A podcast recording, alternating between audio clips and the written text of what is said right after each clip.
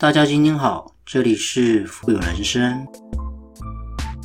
透过我们的节目，能够帮助你实现富有的人生，不管是在财富上、生活上、家庭关系，以及您在做任何资产配置的决策之前呢，都能透过我们的节目带给你语言的力量以及正向的思维，让大家能够要什么得什么，要财富呢得财富，要人际关系呢得人际关系，要健康得健康。种下什么样的种子，就得到什么样的果报。全部的富有思维呢，都在我们富有人生的节目里为你分享。心念有多大呢？我们的宇宙呢就有多大。当我们认为自己不行的时候呢，你真的就不行了吗？当你觉得自己病倒的时候，就真的起不来了吗？当你认为医院的判决只能活三个月，那三个月后就是你的死刑吗？我们的心灵是自己的地方，在那里，你可以把天堂变成地狱，也可以把地狱变成天堂。你知道吗？我们的身体呢，拥有一个非常强大的自我修复的能力、自我疗愈的能力，以及自我适应的能力，以及救赎的能力。我们的人体呢，就相当于一个小宇宙，本身呢具足，每一个人呢都有一个强大的潜能。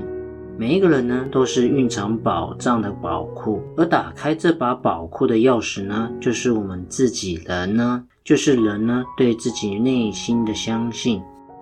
这是一个看似很荒诞，但是却很现实的事实。很多人生病了之后呢，不是死于疾病本身的痛苦，而是死于对疾病的恐慌、担忧跟畏惧。而事实上呢，真相是，当如果你有坚强的信念呢。能够不被负面的情绪牵动，坚定的呢保持意念不倒的时候呢，一切呢都能够无可限量。我们在医学的认定上呢，在我们国立台湾大学病理科教授李峰，他年轻的时候呢在加拿大留学，被发现罹患上癌症，那只能够呢活六个月。在经过手术、放疗跟化疗之后呢，疗效其实不是很好。于是呢，他决定暂时放开一切，那么依靠自己内心观念的修正呢，跟饮食生活上的调整、身心健康的训练呢，来让自己的生命呢重焕一些生机。结果至今呢，他已经多活了三十多年。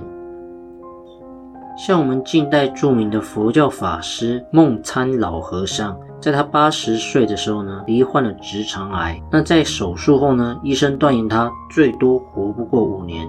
但是呢，他并未在意，而是呢，仍然心平气和的呢，做一些该做的事情。结果呢，直到一百零七岁呢，才在五台山呢安详逝疾过世了。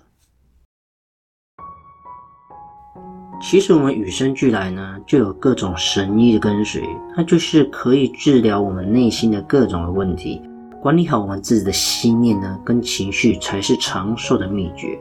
在之前一本有名的美国著名心理学专刊的刊物呢，叫做《心理科学》，在公布了一项很有趣的实验结果：通过改变一个人的内心，在对自身的预期呢，真的能够改变他真实的实际水平。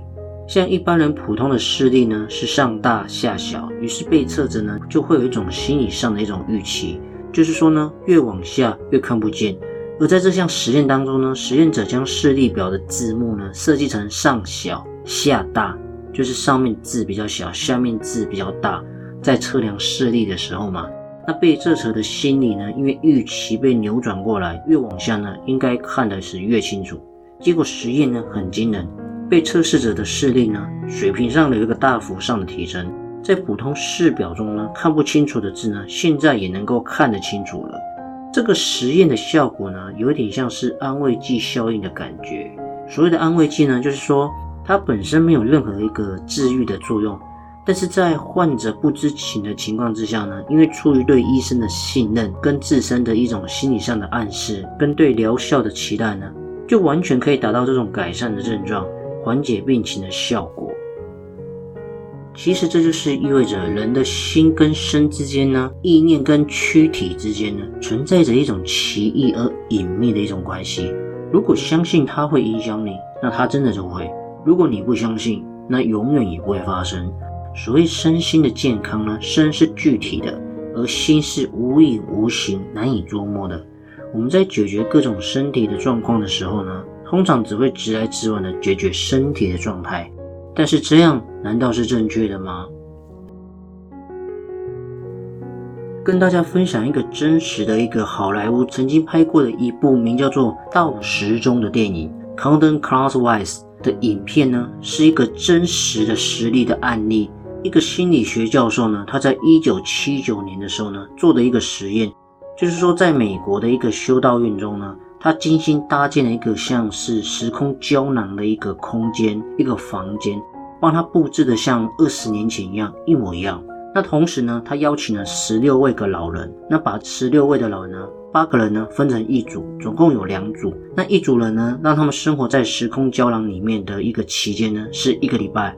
那当然，在这一个礼拜当中呢，他们沉浸在二十年前的那种环境，因为他们布置成像二十年前的一个环境的一个样子。那可能是听着上世纪的音乐，听着当时年代的电影，或者是情景喜剧，那甚至谈论那时候的报纸跟杂志，很多等等的一些国际时事。也就是他们需要像二十年前一样打理生活的一切，从起床到穿衣服到收拾碗筷呢，以及走路呢，都是一样。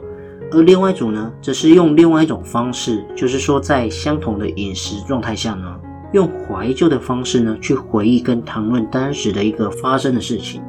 有趣的是，实验的结果呢，两组老人的身体素质呢，都有很明显的改善。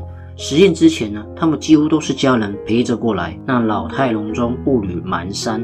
那实验一周后呢，不仅视力跟听力呢，甚至记忆力都有明显的提高，步伐跟体力呢也有明显的改善。而活在二十年前老人们的进步呢，更加惊人。他们手脚呢非常的敏捷，智力呢也很高，甚至局外人在看他们实验前后的照片呢，几乎不敢相信自己的眼睛。面对这样子一个结果的数据呢，直到今天，我们虽然难以理解那一个心情中呢。这些老人的大脑跟身体之间到底发生了什么样的一个交互？但是呢，从心理上真正的他相信了自己年轻的二十岁哦，身体会做出相应的配合，这已经是确定的事实。不管是第一组按照现在的时空跟环境背景之下呢，去做怀旧影片的分享，或者是复制二十年前另外一组的对照，享受当时的旧片时光以及当时的环境背景。两者的数据呢，都明显的改善老人的身体健康的数值，所以呢，这也证明了衰老呢不仅仅是身体的老化，其实呢也显示来自于心理上的暗示。生理呢会引起心理的变化，但是心念呢更能导致生理的改变。于是我们导出了一个结果：心随境转，身随心转。衰老呢是一个被灌输的概念。老人的虚弱无助呢，常常是一种习惯性的无助，而不是必然性的生理状态。比方说，人老了，记忆就一定会衰退吗？答案并不一定是绝对的。真正抑制我们潜能的，是我们身处在一种崇拜青春而厌弃老龄的社会。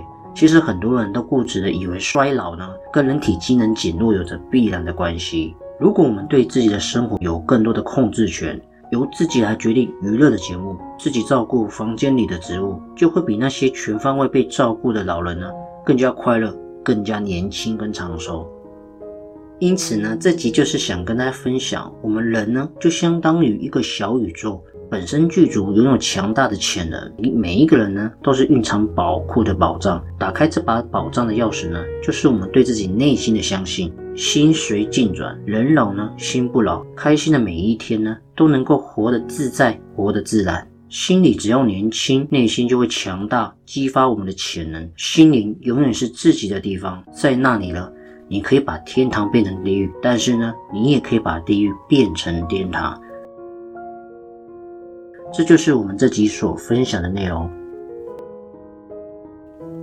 好了，今天的节目呢也即将到了尾声。随着我们做的节目呢越来越多，每一集的分享呢也越来越丰富。所以如果你喜欢我们所分享的内容啊，记得呢按下订阅那个键，同时呢也分享我们的节目，分享我们的频道给别人。还有，如果你喜欢支持我们富有人生的频道呢，也可以赞助我们，在我们的节目资讯主网页呢也可以看得到我们赞助的网址哦。好啦，我们下期见，拜拜。